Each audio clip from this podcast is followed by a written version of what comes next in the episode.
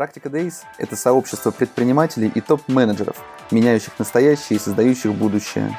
Здесь мы каждый день говорим о ритейле, технологиях и предпринимательстве с руководителями абсолютно разных компаний, от домашних стартапов до международных корпораций. Самое главное, чего мы хотим – смотреть шире на свой бизнес, свою работу, видеть тренды и чувствовать происходящие вокруг изменения, вместе создавая свое будущее. Ведущий подкаста я, Борис Преображенский.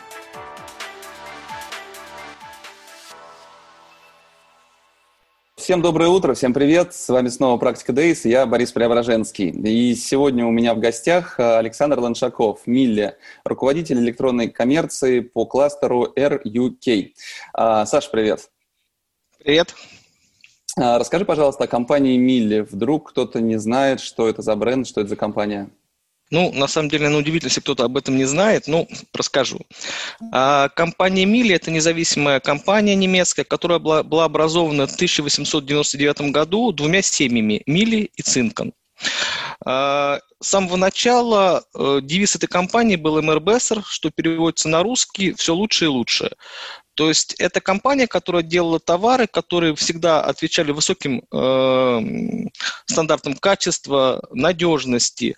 И по настоящий день этот лозунг в компании не менялся уже больше 120 лет.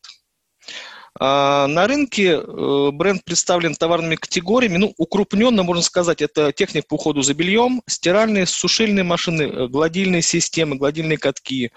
Это техника э, по приготовлению пищи, в основном это встраиваемая техника, конечно. Есть соло, но это небольшой процент. Это техника по уходу за домом. Это всевозможные устройства, которые помогают убирать дом. Пылесосы, вот, ну, такого плана. И это, конечно, химия, аксессуары. Мы производим э, сами химию, сами аксессуары. Есть целая линейка специальная техник э, химии для стиральных машин, посудомоечных машин и по уходу за приборами. И есть большой кусочек профессиональной техники. Это абсолютно отдельная линейка, которая не имеет как бы, ну, никакой как таковой связи с производством бытовой техники. Это все-таки профессионально. Там, начиная от бытовой профессиональной техники, например, стиральные машинки для стирки попон э, лошадиных, да, э, заканчивая специальными огромными стерилизаторами для больниц, для каких-то таких учреждений медицинских. А, слушай, как на вашем бизнесе сказалась пандемия? Сегмент люкс, э, ну, во многих компаниях дела обстоят достаточно неплохо. Что произошло у вас? Ну, э, ты знаешь, наверное, дело не только в люксе, дело в бытовой технике. Насколько ты э, понимаешь, что бытовая техника пострадала меньше всего. Ну, по крайней мере, меньше, чем туризм, например, или ресторанный бизнес. А, я только недавно слушал как раз твою встречу с Максимом из э, Black Decker, да? Ну, наверное, очень похоже, очень похоже. А, мы имели большие плюсы по сравнению с другими бизнесами. Мы могли принимать заказы, и на этапе ослабления рубля в конце марта, начале апреля этот прием заказов был очень неплохой очень неплохой. И, в принципе, сейчас идет восстановление, я считаю, продаж, и, в принципе, мы чувствуем себя неплохо сейчас. Ну, а что будет в четвертом квартале, ты знаешь, это, я думаю, что никто не может предсказать. Угу. А, у тебя интересная должность, пока ты мне не рассказал, я и не понял. А, все-таки чем занимается руководитель отдела электронной коммерции по кластеру RUK? Ну, во-первых, расшифровка RUK крайне простая. Это Россия, Украина, Казахстан. То есть, э, по факту, мои задачи глобально делятся на несколько частей. Ну, во-первых, это э, разработка стратегии продаж. Э, страны немножко разные. Глобально стратегия одинаковая, но имеет свои немножко небольшие тонкости. Например, Россия и Украина имеют немножко разные бизнес-модели продаж. Например, в России мы не продаем крупные бытовые приборы по дилерской схеме вообще, только по агентской схеме. В Украине есть такая э, дилерские продажи.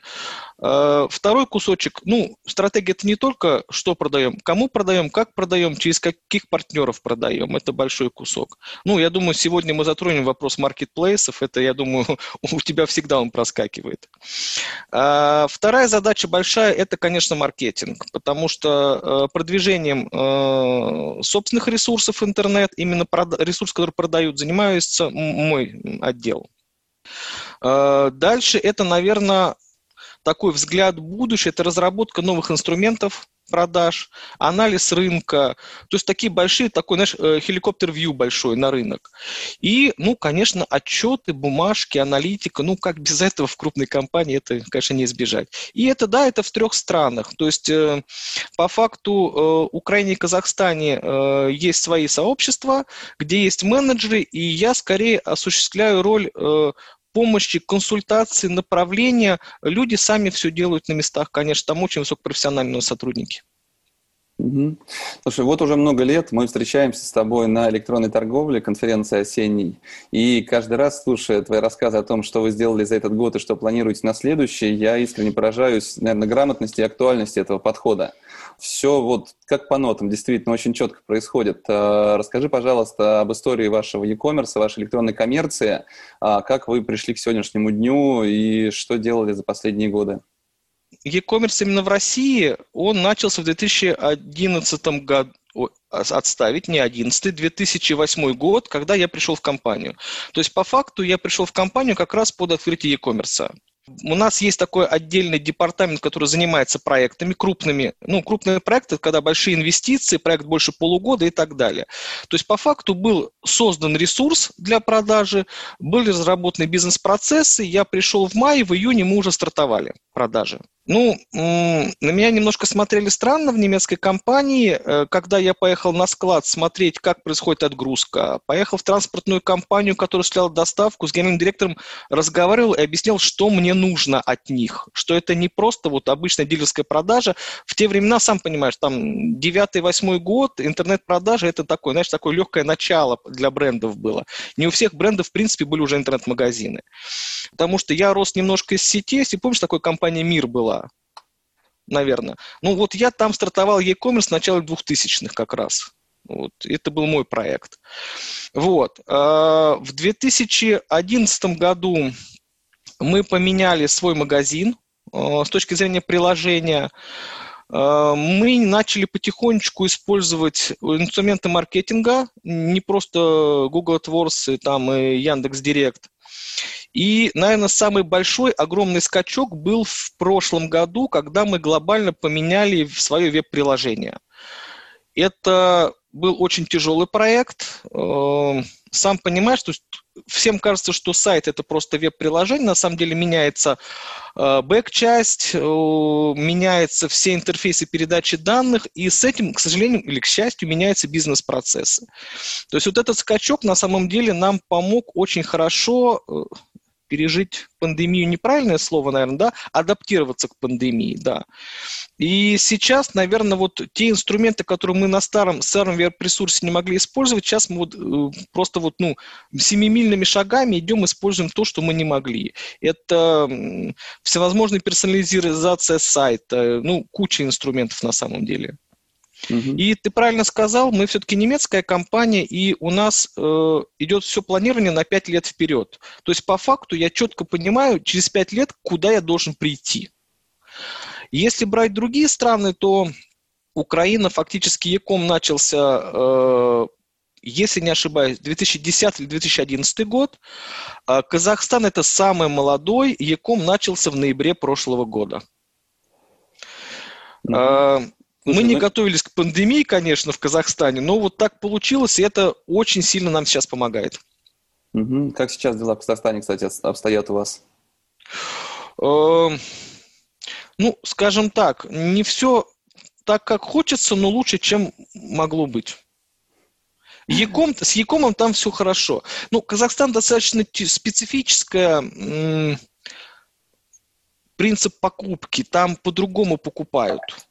Казахстан очень похож, знаешь, на что? На, наверное, на Татарстан и на Башкортостан российские где люди привыкли приходить в офлайн и разговаривать, беседовать, щупать, всей семьей прийти. Это другой немножечко вот способ потребления, принцип потребления.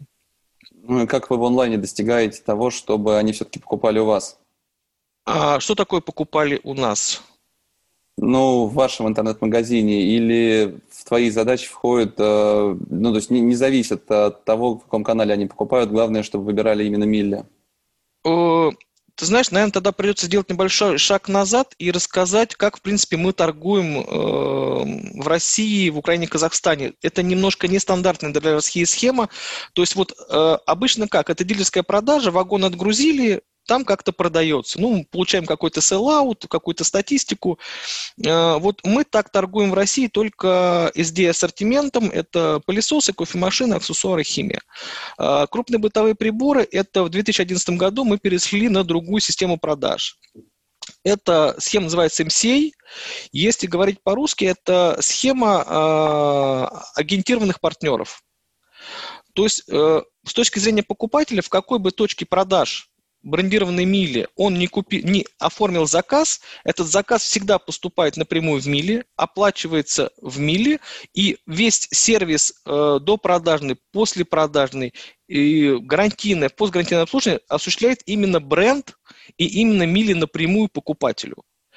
Тем самым мы можем гарантировать э, для любого покупателя на любой, в любой точке России одинаковое высокое качество сервиса. Всегда. И мы можем ну, оказать те услуги, которые ну, многие магазины технически не могут оказать, ну, потому что для них это будет просто нерентабельно. Вот. И поэтому для нас, ну, как и Яком состоит из этих же частей. Есть собственный интернет-магазин, есть интернет-магазины партнеров наших. С точки зрения меня как э, представителя компании, ну, ты, наверное, э, прав. Э, цель – это все-таки продажа, мы коммерческая структура. Э, продажа через собственный интернет-магазин, через интернет-магазин партнеров, ну, наверное, одинаково для нас интересны. Поэтому в мои задачи входит не только э, продажа собственного интернет-магазина, но и продажа партнеров. Я помогаю им создавать интернет-магазины. Я консультирую по продвижению. То есть партнеры приезжают, то есть первые встречи, которые начались в офлайне после снятия карантина, это встречи с партнерами по вопросам продвижения. Потому что вот э, ковид все-таки внес очень большие изменения. Наши партнеры – это зачастую люди достаточно э, возраста, скажем так, 40 плюс, э, и они привыкли все-таки к офлайну. И вот ковид, скажем так, подстегнул их переходить на онлайн. По факту сейчас мы имеем партнерские интернет-магазины от Калининграда, и вот скоро открываем последний во Владивостоке, самый крайний. Слушай, а почему в партнеры берете именно этот сегмент, условно, как сказал, 40 плюс, а не какие-то молодые не, не, не, активные интернет-магазины? Не, нет, э, немножко по-другому. Э, это те партнеры, которые занимаются нами в офлайне. У нас, э, скажем так, мы на данный момент не видим сегмента интернет-магазинов, которые могли бы нами торговать. Ну вот, э, если с точки зрения больших э, магазинов, мы работаем с NVIDIA, Эльдорадо, Технопарком. С, маркет, с маркетплейсом это немножко отдельный разговор. Слушай, а холодильник.ру, например? Работаем, а, безусловно. Тоже. Понятно. Ну, холодильник.ру у нас немножко к федеральным сетям, и с точки зрения ГФК к федеральным сетям пока не относится. Это все-таки локальная сеть. Угу. Слушай, как все-таки устроен ваш собственный e-commerce? Можешь рассказать? Это отдельная логистика, отдельный колл-центр? Нет, ни в коем случае, ни в коем случае. А, я еще раз повторюсь, да, наша цель – это не в зависимости от канала, где покупателю удобно купить, то есть наша цель – это э, предоставить покупателю любую возможность купить бренд Милли. Онлайн, офлайн. Человек приходит в кухонную студию, человек приходит в сетевой магазин, человек приходит в наш монобрендовый магазин, онлайн наш магазин или партнерский, неважно. Весь процесс, вот, грубо говоря, Разница только в том, где покупатель разместит заказ. Дальше весь бизнес-процесс абсолютно одинаковый. Одинаковый комплект услуг, одинаковая стоимость услуг. Все абсолютно одинаковое. Ну и за счет каких ресурсов вы это все делаете? Отдельная структура. Отдельная структура. Все-таки ты сказал, что не отдельная э, структура ни в коем случае. Кто Нет, обрабатывает это все эти заказы? Один кон... У нас один контакт-центр, причем это никакого аутсорсинга, это наш контакт-центр этот контакт-центр проходит постоянное обучение с точки зрения техники продаж, с точки зрения продукта. То есть это реально сотрудники крайне высокой квалификации. И они обрабатывают заказы. Логистика у нас на аутсорсинге вся, ты сам понимаешь, то есть ну, нереально по всей России доставлять собственными силами. Я, честно говоря, не знаю, кто это делает сам, не слышал о таких. Конечно, все на аутсорсинге. С точки зрения сервиса есть свой, есть на аутсорсинге. Но все единое для любого покупателя. Онлайн, офлайн. Абсолютно неважно. Слушай, какая главная задача сейчас стоит перед вашей электронной коммерцией? Что вызывает наибольшие сложности, возможно? Ну, мы коммерческая структура все-таки, да, для нас интернет-канал – это не маркетинговый канал, это канал с бытовой функцией зарабатывать деньги. Этот канал у нас прибыльный, ну, как ты затронул электронную э, торговлю, там все время возникает вопрос, а ваш проект прибыльный или нет? Мне всегда этот твой вопрос очень нравился, да? Потому что наш, наш проект прибыльный – это именно канал зарабатывания денег. Э, с точки зрения, э, наверное, бренда, это, как я уже сказал, дать возможность покупателю э, заказать посмотреть товар, независимо от того, как он это любит. Человек любит в онлайне, окей, это будет онлайн. Ну, вот я, например, яркий представитель. Я в каменные магазины практически не ездю вообще. Я все покупаю онлайн. Начиная там, ну, продукты мы еще как-то можем заехать там в магазин купить. Все остальное это онлайн. Начиная там от одежды и заканчивая там, ну, вот у меня свой дом, что-то для сада и огорода. И мебель, все целиком. Я не люблю магазины, я все покупаю онлайн. То есть, по факту, если вот этого бренда нету в онлайне, я его заменю другим брендом. Это факт. И задача нашего e-com а – это предоставить покупателю возможность приобрести товар онлайн или хотя бы познакомиться с ним онлайн максимально удобно. Угу. Слушай, ты говорил мне о работе с конверсией. Насколько это действительно важно сейчас для вас? Ну, на самом деле это гиперважно. Потому что все-таки надо четко понимать, что мы не FMCG, э, а, как ты правильно сказал, рынок luxury, он достаточно ограничен по емкости. И, к нашему огромному сожалению, он гипертрофированно не растет, конечно. Вот. Поэтому единственная, получается, цель – это вот эту аудиторию конвертить. Конвертить именно себе, ну, конкуренции есть всегда, забирая у других брендов. А, что мы делаем? Ну, ты знаешь, вот как раз в рамках пандемии нам очень хорошо помогли э, инструменты АБ-тестирования. Ну, Наверное, многие знакомы с компанией Insider, мы с ними постоянно прокатываем э, сценарии э, всевозможные на сайте. Тем самым в условиях пандемии очень сильно менялся потребитель, очень сильно менялось его поведение. И это очень здорово нам помогло меняться параллельно с ним. И, конечно, вот на этапе пандемии мы поняли, что нам необходимо, наверное, работать с арт-технологиями. И, конечно, это в основном в области встраиваемой техники, когда покупатель может э, с сайта варочную панель примерить к себе на свою кухню. Как она будет смотреться, вытяжка как будет висеть, это, это реально важно, и к этому мы, наверное, вот это наша цель на ближайшее вот время. Ты сказал, что очень сильно менялись э, потребители, их поведение. Можешь рассказать все-таки, в чем это выражалось? Ну, наверное, не секрет, многие работают с аудиториями. И вот когда мы смотрели, ну, безусловно, мы используем всевозможные метрики, чтобы смотреть, кто к нам заходит на сайт, кто покупает, где человек отваливается. Ну, это нормально, без этого на Яком не живет. И по метрикам мы постоянно смотрели, что э, поведение покупателя меняется. Меняется его предпочтение с точки зрения, какие сайты он посещает, чем он интересуется. Ну, наверное, э, мало есть магазинов, которые сейчас рисуют портрет покупателя из серии возраст, пол, что там еще может быть, там география какая-то, да, все работают все-таки на интересах. Вот эти интересы, они глобально менялись. Люди сидели дома. Люди глобально висели в интернете. Очень сильно увеличилось потребление видео. Ну, это, я думаю, это общая тенденция, и об этом кричат все. И мы это видим очень сильно. Соответственно, надо, скажем так, акцентировать свою рекламу на какие-то видеоресурсы. Это может быть какие-то э, всевозможные там, не знаю, там компании, которые представляют цифровое телевидение, цифровой контент. Это тот же, может быть, YouTube. Ну, это все что угодно. Большая роль выросла того же Инстаграма, например, да, с точки зрения рекламы. Люди там очень много висят. Ну, вот с этой точки зрения, скажем так, старые аудитории перестали работать. И по факту вот мы, наверное, наверное, уже в конце апреля начали менять свои э, компании в интернете, акцентировать э, на другие немножко аудитории. Это факт, да. Слушай, ну ты говоря о конверсии, я так понимаю, имел в виду, что вы работаете в первую очередь с сформированным спросом. Правильно я понимаю? А, с точки зрения э, интернет-магазина мы работаем все-таки с теплым и горячим спросом. А, с точки зрения формирования спроса, это задача бренда. Это немножко не в моей епархии. Угу. Это про... отдел маркетинга. Просто если вспоминать историю того же Дайсона, который сейчас сделал вполне нормальную покупку фена там, за 40 тысяч рублей, а, проведя мощные рекламные кампании, в том числе и в блогерском пространстве, это показательно, что формировать спрос даже на достаточно дорогие категории можно за счет того, что а, заставлять людей полюбить именно это оборудование и поверить в том, что эта цена совершенно оправданная и адекватная для него. Поэтому, мне кажется, ну, это, видимо, как и сказал, для вашего бренда задача, но это интересная очень задача для развития рынка под э, именно ваши продажи. А, скажи, пожалуйста, что для, за последние месяцы для вас было самым сложным? Какие вызовы или задачи острее всего стояли? Ты знаешь, наверное, самое сложное было очень быстро и оперативно меняться.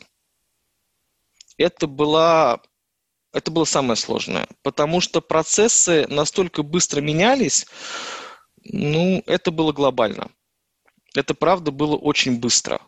Потому что все-таки мы такая немецкая компания, которая привыкла к планированию надолго, построению планов, а вот этот этап пандемии внес в себя такую специфику. Ты должен уметь планировать надолго, но меняться за секунды. Вот этому надо было учиться. И, ну, конечно, наверное, первый месяц была настройка на работу удаленно. Мы работаем все удаленно. Угу. Ну, еще я слышал про, много, про большое количество разных немецких компаний, и, как правило, достаточно быстро меняться. Это такая невыполнимая задача, потому что согласование а, всех новых проектов, всех изменений требует просто колоссального времени. У вас по-другому или ты не хочешь касаться этого вопроса? Э, нет, я коснусь. У нас по-другому. Э, у нас, я бы сказал, кардинально по-другому. У нас в компании э, очень эм, приветствуется э, инициативность, приветствуются изменения, которые приносят плюсы бизнесу. То есть вот я тебе могу сказать, что э, переход из офлайн э, работы в онлайн у нас занял всего месяц. За месяц было готово все целиком. То есть э, сотрудники фактически в один день взяли ноутбуки под мышку и ушли работать домой. И это абсолютно никак не сказалось на работе компании. Скорее, многие отмечали, наоборот, повышение производительности. Угу. Я скажу больше, у нас контакт-центр тоже работает дома. Угу. Ну, в данный момент вы вернулись в офис или, судя по, твоему, по твоей заставочке, все еще продолжаете работать на удаленке? У нас нет такой задачи сидеть в офисе. Этой задачи нет. Офис работает туда. Я только вчера был в офисе, там была встреча, которую, ну, нужно было присутствовать в онлайне, это, в офлайне, это были партнеры, приезжали. А, а так, ну, такой задачи нету. Я в основном в офисе появляюсь один-два раза в неделю, не чаще. Но раньше ты, насколько я помню, дневал и ночевал на работе. Ну, ночевал слово очень неправильное. У нас очень, э, скажем так, приветствуется все-таки э, деление. Э, люди должны отдыхать. У нас очень приветствуются э, личные какие-то интересы, хобби.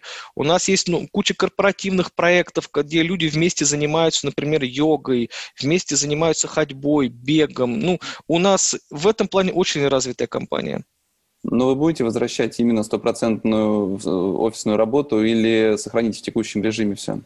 На данный момент нет информации не у меня, ну, я думаю, у руководства компании пока нет решения. Потому что ты прекрасно понимаешь, что будет э, в ближайший квартал, это никому не известно. Ну, многие стремятся выйти сейчас, а там как раз уже ориентироваться по ситуации и что-то менять обратно, возможно. А цель выхода какая?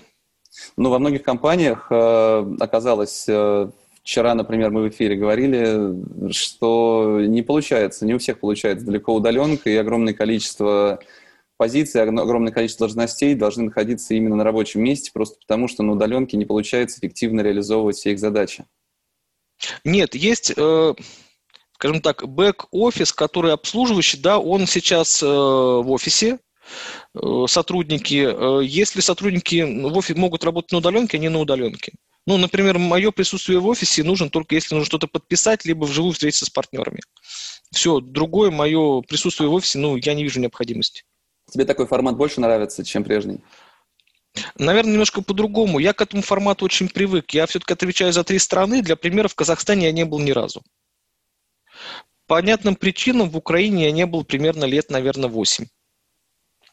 И я со всеми работаю удаленно, мы встречаемся с агентствами, при существующих инструментах онлайн-конференций вообще нет проблем никаких. Ну, я не вижу проблем. Угу. Слушай. А нравится, не нравится, ну, ты знаешь, вот мое мнение, когда ты первый раз э, начинаешь работать с кем-то, нужна вербальная встреча, живая. Дальше, да, это онлайн меня полностью устраивает. Угу. А в чем, с твоей точки зрения, отличие маркетинга люксового бренда и простого бренда бытовой техники? Можешь что-то выделить? Слушай, ты знаешь, если кто-то найдет ответ на этот вопрос, этот человек станет, я думаю, миллионером. Ну, ты прекрасно помнишь, сколько копий сложено на, сломано об этот вопрос. Ну, давай я свою точку зрения скажу, да. Все-таки э, с точки зрения люксового бренда э, маркетинг, он немножко другой. Он именно персонализированный. А, нам не интересно повесить э, баннер на первую страницу известного российского поисковика, например. Да? Мы не FMCG, наша аудитория достаточно ну, специфическая. Нам нужно выделить эту аудиторию, понять ее потребности и понять, как можно эту потребность закрыть. То есть зачастую мы не рекламируем цену как люксовый бренд, мы рекламируем преимущество обладания нашим продуктом.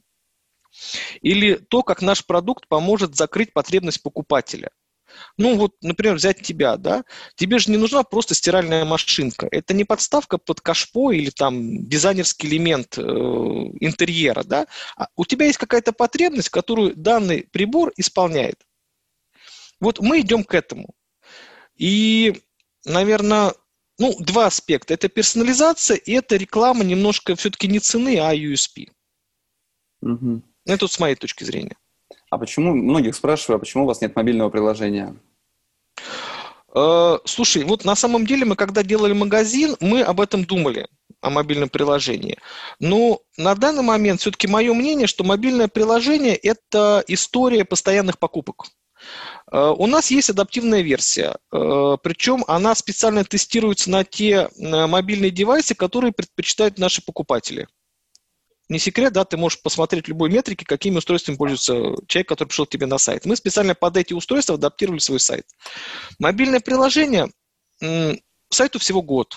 Это IT-платформе всего год. Мы посмотрим, если покупателю это будет нужно, мы это сделаем. Пока от покупателя такой потребности нет. Угу. Ну и все-таки касаясь маркетплейсов, то, о чем мы говорили в начале, можешь рассказать о вашем формате работы, взаимодействия с маркетплейсами? Ну, смотри, э, на самом деле со всеми маркетплейсами крупными российскими, ну, я их знаю четыре, мы со всеми поддерживаем отношения постоянные. Но, к сожалению, пока мы не вписываемся в бизнес-процессы маркетплейсов. Нам интересно туда выйти. Маркетплейсу интересно, чтобы мы как бренд там присутствовали. Но пока мы не можем договориться. Все-таки маркетплейс – это больше... Что такое маркетплейс? Ширина ассортимента, цена и скорость доставки. Нет, не только скорость, наверное, но и удобство для потребителя. Все-таки э, люксовый бренд это немножко другое. Нам интересно э, не только доставить, да, ну вот опять же, давай вернемся к тебе. Твоя потребность иметь чистые э, сорочки, которые ты очень любишь. Я знаю, ты всегда там на встречах в достаточно дорогих сорочках ходишь. А, тебе надо, чтобы они были чистые. Ты приходишь к нам и говоришь, господа, мне нужна вот такая вот вещь. Мы говорим, окей, тебе нужна стиральная машинка, причем с определенными характеристиками, они разные. Тебе нужен пакет, э, чтобы она подходила хорошо под твои сорочки. Есть отдельно, например, под гардины, под подушки, отдельные программные пакеты. А, тебе нужна сушильная машина, которая бы совмещалась с теми программными продуктами, которые есть в стиральной машине. И тебе нужна гладильная система. Но ты как потребитель приезжаешь домой, а у тебя стоит уже старый прибор, его надо куда-то деть. Это всегда проблема. При этом мы приезжаем, привозим, забираем старый прибор у тебя на утилизацию, и при этом мы еще тебя и научим, как этим прибором новым пользоваться.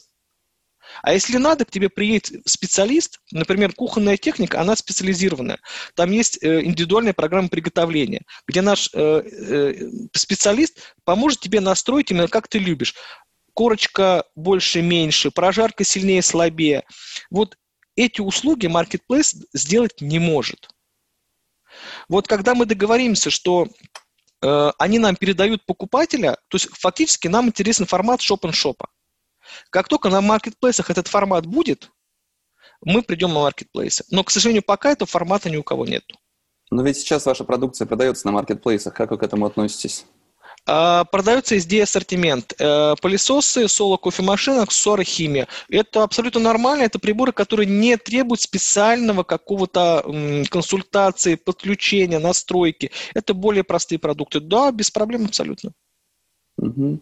Слушай, ну, находясь в контакте с маркетплейсами, можешь рассказать все-таки на есть ли конкретный план, когда вы все-таки в формате шоп-н-шопа будете выходить? Э, может какими-то инсайдами сможешь поделиться, нет? Слушай, на самом деле э, я не буду говорить название площадок. Ну, их всего на самом деле четыре в России, да, это, ну, окей, не будет, наверное, как реклама, это Валбрис, Озон, э, Беру и Гудс. Ну, по факту все. Это те, кто закрывает фактически, я думаю, процентов 99 рынка маркетплейсов. Ну, со многими мы общаемся, они должны были осенью уже э, начать работать в формате шоп-н-шопа. Но, к сожалению, вот эта ситуация, которая сложилась у нас с пандемией, она немного сдвинула сроки, мы сейчас пытаемся общаться. Я очень надеюсь, что в начале следующего года мы сможем выйти на маркетплейсы. Нам это правда очень выгодно, нам это нужно. И маркетплейсы – это взаимовыгодное отношение. Угу. Слушай, если говорить об основных драйверах роста для вашего онлайна в ближайшие годы, что это будет? Это все-таки маркетплейсы, на которые вы рано или поздно сможете выйти, или какие-то другие направления? Ну, да, я могу с тобой согласиться, да, маркетплейсы это одно из, и я не скажу, что это большой, ну, наверное, да, это, это будет скачок, потому что есть люди, которые привыкли покупать только на маркетплейсах. Ну, наверное, я один тоже ярких представителей на одном из вот названных мною маркетплейсов, я за период пандемии сделал 80 заказов. То есть я там покупал все. У меня есть животные, которым я покупал корма, я покупал что-то для дома, я покупал детям одежду и так далее. Это факт, это вот есть такой, да. Второе, наверное, это расширение географии, но не с точки зрения доставки, а с точки зрения продвижения. Все-таки сейчас мы больше акцентируемся на достаточно крупные э, населенные пункты России, скажем так, 100+. Но мы прекрасно понимаем, что жизнь есть везде, потребители есть везде, и надо все-таки рекламу немножечко показывать не только в этих городах. Это второй аспект, наверное. Ну, третий аспект зависит, наверное, от нашего государства. Это повышение э, жизненного уровня наших граждан. Мы очень на него надеемся. Угу. Ну и, конечно, надо не забывать, что мы все-таки немножечко меняемся. Мы как раз только в апреле запустили новую линейку стиральных машин, которые стали более доступны. И вот буквально там месяц тому назад мы запустили новую линейку посудомоечных машин, и которая тоже стала более интересной, более доступной. Угу. К слову сказать, ты просто затронул тематику зоотоваров. Я на днях виделся с одним очень крупным интернет-магазином зоотоваров, который сказал о том, что за пандемию на этом рынке ну, никто фактически не вырос, кроме одного проекта. И маркетплейсы действительно жутко бомбят. А, в связи с этим как ты считаешь, в будущем именно по вашему сегменту, по бытовой технике, перетечет ли постепенно именно весь рост э, со специализированных игроков э, на маркетплейсы? Ты знаешь, я, наверное, не скажу ничего нового. Э, опять же, вернусь к, к беседе твоей с Максимом из Black Decker, да, я с ним полностью соглашусь. Какая-то часть ассортимента перетечет, конечно, на маркетплейсы, которые не требуют специальной консультации, которые не требуют какого-то специального подхода. Но все-таки сложные приборы, дорогие приборы, они останутся у игроков, которые на этом специализируются. Это либо интернет-магазины брендов, либо интернет-магазины партнеров, брендов, которые именно специализированы на продаже вот такой продукции. Угу. Ну, то есть, по сути, э, как ты видишь D2C формат, правильный D2C формат в будущем? Это собственный онлайн, специализированные партнеры, шоп-н-шопы на маркетплейсах. Э, можешь поделиться своим представлением? Ты знаешь, э, ну, во-первых, наверное, это будет идти от потребителя, а то, как ему будет удобно. Но все-таки я считаю, что все будут иметь свое, скажем так, место на рынке. А, маркетплейсы за счет у тех трех плюсов, которые я сказал, они будут охватывать все-таки тот сегмент, который нужен здесь и сейчас. Мне удобно купить на маркетплейсе, потому что я могу купить товар для животных, я могу купить там какую-то одежду для ребенка, и я могу купить там, не знаю, там колесо для своего велосипеда, который вот я сломал на днях, да, катаясь специализированный магазин мне окажет ту консультацию и ту, скажем так, правильно раскроет мою потребность, правильно ее э, реализует, которую не может сделать marketplace. Там все-таки это конвейер. Ну, я думаю, все выживут. Ты знаешь, просто ты вспомни разговоры лет 10 тому назад, когда только мы вот начали встречаться в Яком, да, все вместе. Оффлайн умрет, офлайн закроется. Ну, до сих пор офлайн жив. Все умрут, останутся маркетплейсы, все орали 5 лет тому назад. Ну, мы процветаем, мы растем, как интернет-магазины брендов. И не только наши. Я знаю э, другие бренды, с которыми я общаюсь, прекрасно, и до сих пор все живы и, наоборот, растут. Ну, я не ну, вижу проблем. За 10 лет все очень сильно изменилось. E-commerce из такой отдельной, ну, по сути, отрасли, которой мы его считали тогда, он стал просто технологией для ритейла. А ритейл действительно изменяется в сторону омниканальности, в сторону новых технологий и диджитализации. При этом э, в текущей ситуации, ну, вчера, вчера, если не ошибаюсь, был э, от детского мира анонс, что в 2023 году они планируют 45% своей выручки уже идти, вести через онлайн-канал.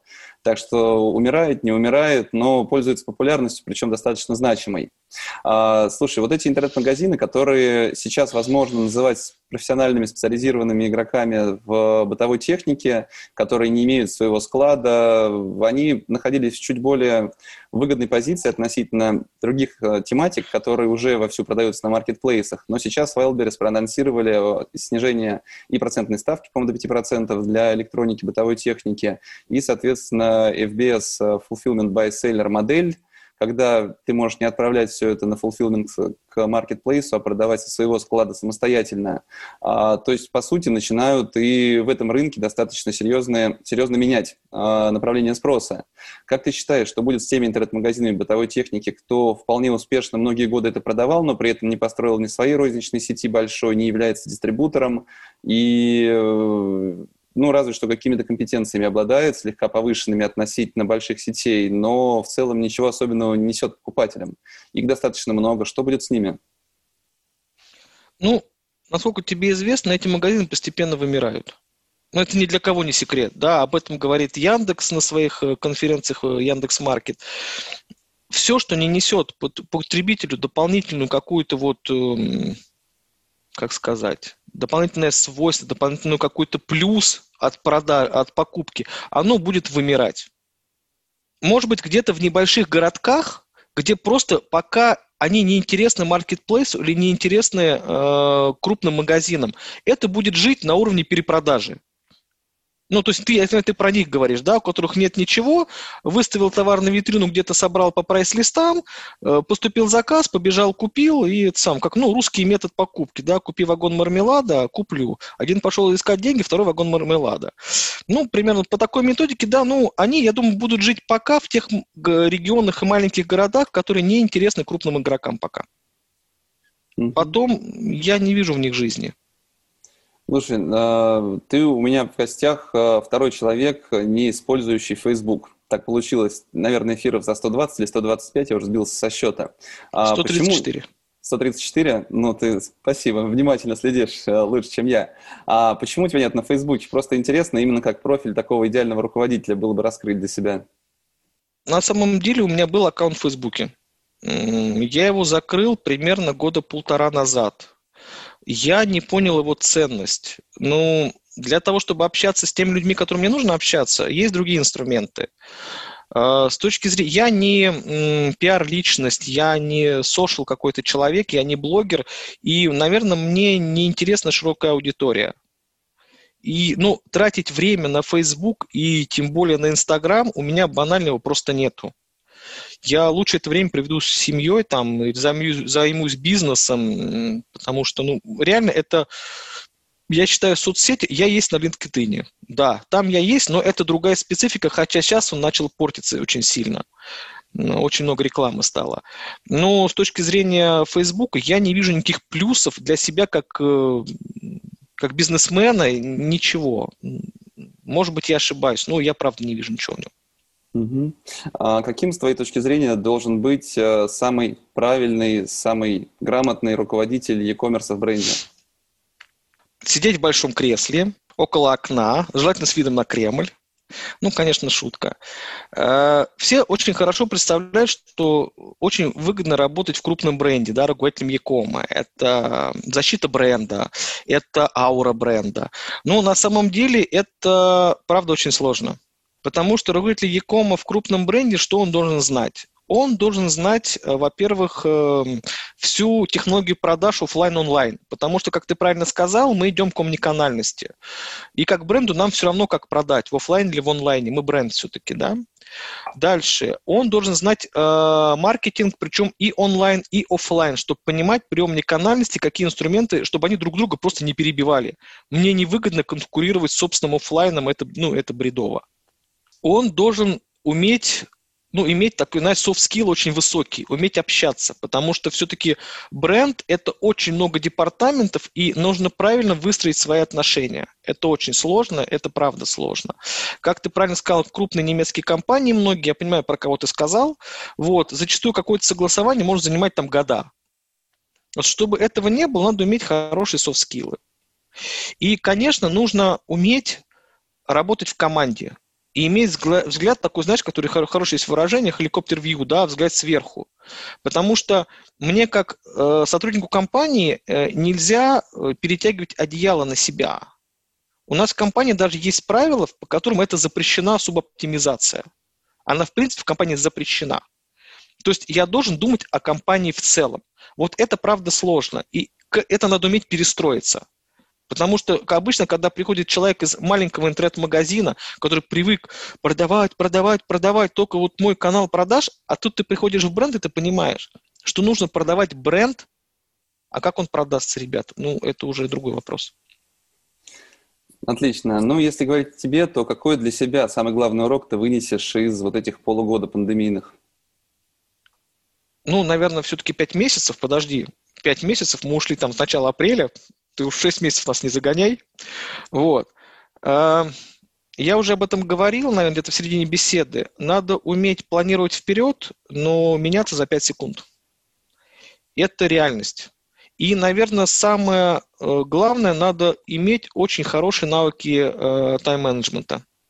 Надо уметь собой управлять. В первую очередь собой. Когда ты научишься управлять собой, ты будешь управлять подчиненными в первые моменты это было тяжело даже мне, хотя у меня там за спиной куча курсов обучения по тайм-менеджменту, причем не только в Миле, но и в предыдущих компаниях. Это правда было тяжело. Тяжело было вылезти из-за компьютера в 2 часа ночи. Были моменты, когда я просто закрывал ноутбук и понимал, что вот надо уже спать ложиться. И потом ты постепенно выстраиваешь бизнес-процесс, и тебе надо отдыхать. Это, наверное, самое сложное было. Угу. Саш, спасибо большое за то, что зашел в гости. Очень рад был тебя видеть. А, надеюсь, если не в этом году на электронной торговле, ну, в чем я действительно сильно сомневаюсь, то, по крайней мере, в ближайшее время в любом случае с тобой увидимся. Спасибо тебе и до новых Ой, встреч. Слушай, я все-таки очень, наде... очень надеюсь, что мы увидимся в электронной торговле. Ну, по крайней мере, с кем-то из коллег мы увидимся. Я всех очень жду, и там это прекрасная тусовка Якома. Напомню, это был подкаст «Практика Дейс», а меня зовут Борис Преображенский. Если вам понравился выпуск, поставьте оценку и оставляйте комментарии. Пишите, какие темы вам интересны и кого позвать в гости в следующий раз. Практика Дейс выходит в прямом эфире каждый будний день у меня на Фейсбуке. Еще видеозапись эфира удобно смотреть на YouTube.